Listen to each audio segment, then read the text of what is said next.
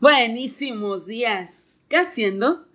Esto es Ser Asistente Virtual, el podcast en donde hablamos de esta profesión digital, del trabajo a distancia y del emprendimiento.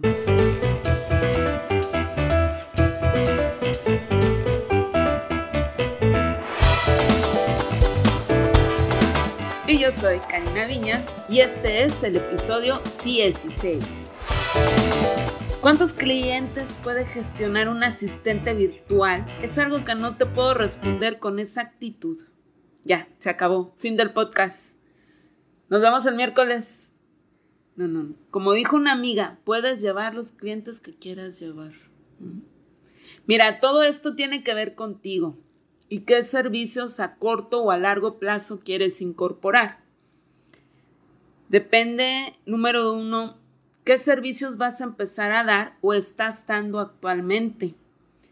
Número dos, de entre los servicios que das, ¿cuánto tiempo te toma realizar las actividades? Esto lo tienes más medido conforme vas adquiriendo práctica. Puedes usar una herramienta de seguimiento de tiempo para ir midiendo lo que te tardas con cada cosa y sacar más o menos un promedio. Número 3. ¿Cuánto tiempo le quieres dedicar al día, a la semana?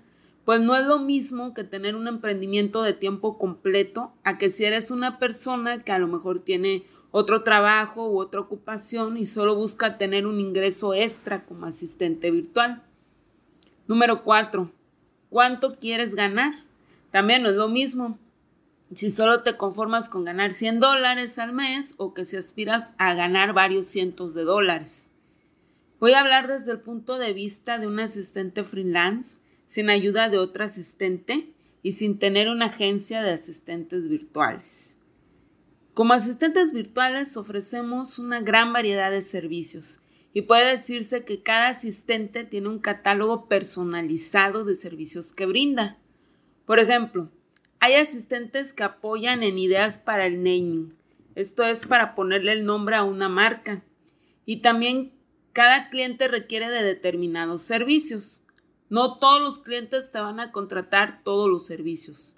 Podrá haber alguno que solo necesite que le ayudes a retocar un logo, por ejemplo, pero habrá clientes que sí necesitan que seas su mano derecha y te delegan un montón de tareas. Hay algunas asistentes virtuales freelance que solo tienen dos clientes porque a lo mejor con cada uno ocupan de 15 a 20 horas semanales. Entonces, si tienes varios clientes, tienes que ver cuánto le vas a dedicar a cada cliente. Vaya, y si quieres trabajar a tiempo completo, que son como unas 160 horas mensuales, pues ve haciendo cuentas. Y como la buena noticia es que no somos empleados, puedes elegir trabajar a medio tiempo. Si solo tienes un cliente, bueno, la ventaja es que lo vas conociendo mejor. Estableces una relación laboral con él y el que sea tu único cliente te permite tener una dedicación exclusiva al proyecto. No quiero hablar de que un mejor desempeño porque realmente si tienes más clientes, tu desempeño no tiene por qué decrecer. Considera que con el cliente tienes que tener comunicación. Entonces, si tienes 10 clientes, tienes que comunicarte con todos ellos. Te va a requerir más organización. Si tienes dos clientes y uno se va, claro, dependiendo de cuánto te pague cada quien, pero se puede ir el 50% de tu facturación. Si tienes 10 clientes, un cliente puede implicar el 10% de tu facturación. El riesgo de que bajen tus ingresos entre lo que el cliente se va y tú consigues otro es menor, pero también te implica un mayor trabajo el establecer comunicación con más personas. Entre paréntesis, tienes que llevar también el control de cuánto tiempo vas a trabajar con cada cliente. Si tal cliente solo quiere que le ayudes ah, con algo de alguna campaña publicitaria que él tiene y esta se termina en dos meses, tú sabes que el contrato y el proyecto se terminan en esa fecha, hay que analizar si te va a volver a contratar para otras actividades o si ya no, pues ya sabes que en esa fecha vas a tener un cliente menos y ya tienes reservado en tu agenda por si tienes alguno en espera o alguien que haya sido tu cliente vuelva a querer tus servicios o si tienes que captar un nuevo cliente desde cero. No es cuestión de que yo venga y te diga lo difícil o lo fácil que es, sino que te dé un poco de orientación al respecto. Podríamos decir que si tú tienes más clientes a lo largo del tiempo, estás más especializada en brindar un servicio, pues no, porque igual como te comentaba, un cliente te pide una cosa, otro requiere de otros servicios. Entonces, aquí en la asistencia virtual es, puedes si tú quieres especializarte, ya después de tener un cierto camino andado, porque ese mismo camino te va llevando en lo que te puedes especializar. No sé si me explico.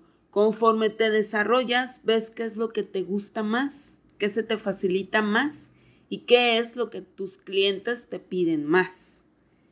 Que sepas que todo esto que te digo te lo hablo de la experiencia, de lo que he aprendido. Pero no quiero decirte que soy una gurú, ni mucho menos. Mi compromiso es seguir capacitándome todos los días. Entonces, prosigo. Si tú ofreces tus servicios por pack de servicios, por paquete, si tienes más o menos tres o cuatro paquetes de servicios, ya también sabes más o menos cuánto tardas. Claro, también depende del cliente o del sector que éste se encuentre. Puede ser que este sector sea nuevo para ti. Claro, es natural que con el paso del tiempo, entre más domines una determinada actividad, pues también la vas a poder hacer más rápido, vas a ser más eficiente en hacerla. Y también hay que ver cómo empleas tu tiempo. Me explico. En tu día como trabajadora a distancia tienes las horas que dedicas a dormir, a tu vida personal, a tu vida laboral. Así que primero debes de organizar tus horarios para cada cosa, delimitar el tiempo que realmente puedes establecer para tu trabajo. A lo mejor quisieras estar en la computadora uh, de 9 de la mañana a 9 de la noche, pero si mides tus tiempos, descubres que esto no se va a poder. O puede que te resulte lo contrario y tengas más tiempo del previsto para dedicarlo a la vida laboral. Y dentro de tu vida laboral no solamente está el universo del trabajo con tus clientes, también existe la administración, la mercadotecnia, la contabilidad de tu negocio y es que debes dedicar un espacio a la capacitación continua. Así que hay que echarle números. Pero no te preocupes ni te sientas que te haces bolas. Ah, es decir, que sientas que no me explico, no me entiendes. Esto de cuántos clientes puedes gestionar tú, no lo sabes ni lo sabrás desde el principio. Esto, te repito, lo vas viendo conforme a la práctica. Ah, y también tiene que ver el tipo de clientes que te toquen. No vaya a ser que te toque un cliente que quiera un paquete de 10 horas mensuales y permanecer comunicada contigo 20 horas. No, no, creo que ya habíamos hablado sobre establecer límites en la comunicación. Si te ha gustado este episodio, suscríbete, valora y comenta. Me vuelves a escuchar pronto, muy pronto. Por eso me voy despidiendo. Nos vemos. Nos escuchamos pronto. Que tengas un muy buen día. Bye.